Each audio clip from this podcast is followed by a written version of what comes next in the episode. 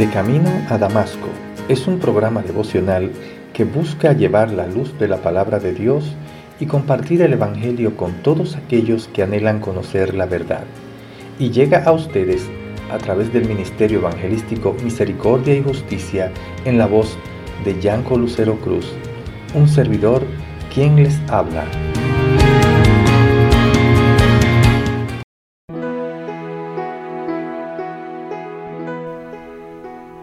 Por tanto, hermanos santos, participantes del llamamiento celestial, considerad al apóstol y sumo sacerdote de nuestra profesión, Cristo Jesús, el cual es fiel al que le constituyó, como también lo fue Moisés en toda la casa de Dios. Porque de tanto mayor gloria que Moisés es estimado digno este, cuanto tiene mayor honra que la casa el que la hizo. Porque toda casa es hecha por alguno, pero el que hizo todas las cosas es Dios.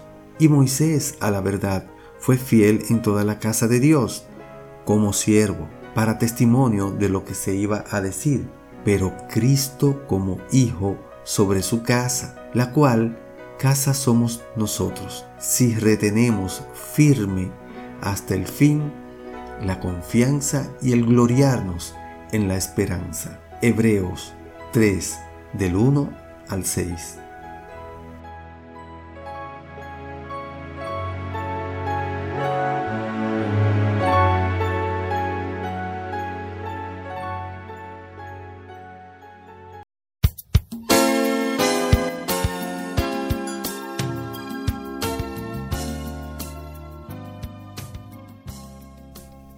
En la Biblia, la expresión por tanto y otras frases similares tienen una función muy importante.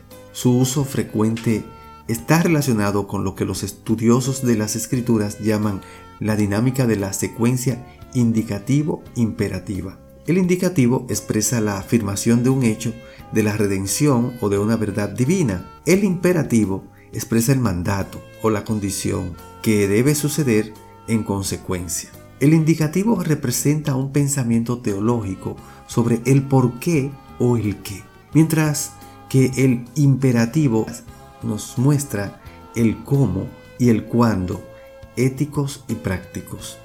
La expresión por tanto o por lo tanto cumple la función de conexión lógica y gramatical entre el hecho y la acción que debería resultar en consecuencia de ese hecho.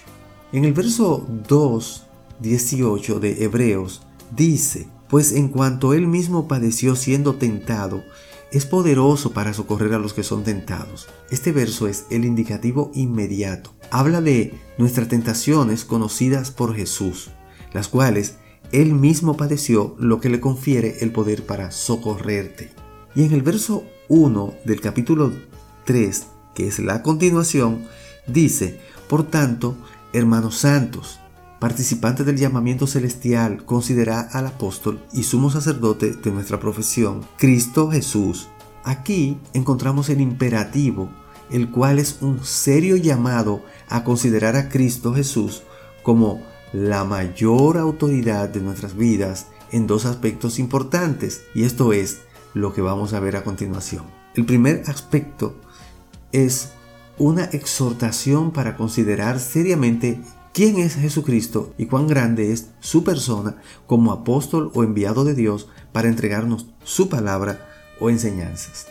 En el segundo aspecto, podemos ver una exhortación para considerar seriamente quién es Jesucristo y cuán grande es su persona como mediador o sacerdote entre Dios y nosotros por medio de la obra en la cruz el autor lo llama apóstol y sumo sacerdote en el versículo 1, que es equivalente a instructor y mediador. El autor también lo compara con Moisés y con Aarón en las más altas categorías en importancia de funciones en toda la casa de Dios. Moisés fue el gran profeta del pueblo y Aarón fue el gran sacerdote mediador del pueblo.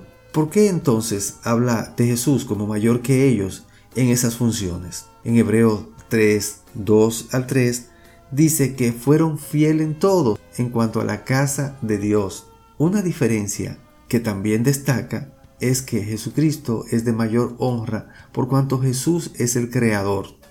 Moisés solo es el siervo, como dice en el verso 5. La importancia de este llamado es porque debemos de conocer a Jesucristo tal cual Él es.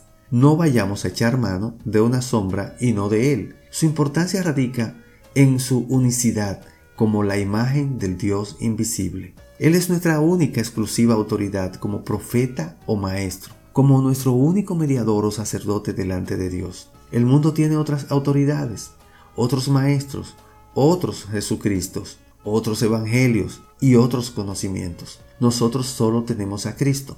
El mundo tiene su comparsa y su fiesta, pero nosotros tenemos a Cristo y su culto, el cual es racional. Amigo, amiga, ¿tiene usted la certeza y la convicción de que Cristo Jesús es realmente su única y máxima autoridad en su vida espiritual? ¿Tiene usted en Cristo Jesús al único Salvador al que aferrarse para ir delante de Dios como su Hijo? Oremos. Amado Dios Padre Celestial, yo te ruego y te pido, Señor, que abra nuestros corazones y nuestras mentes para que podamos atender a esta exhortación que tú nos haces a través de tu palabra para ir delante de ti. Ayúdanos, Señor, a afianzar y a anclar nuestra fe en Él. En el nombre de Jesús. Amén.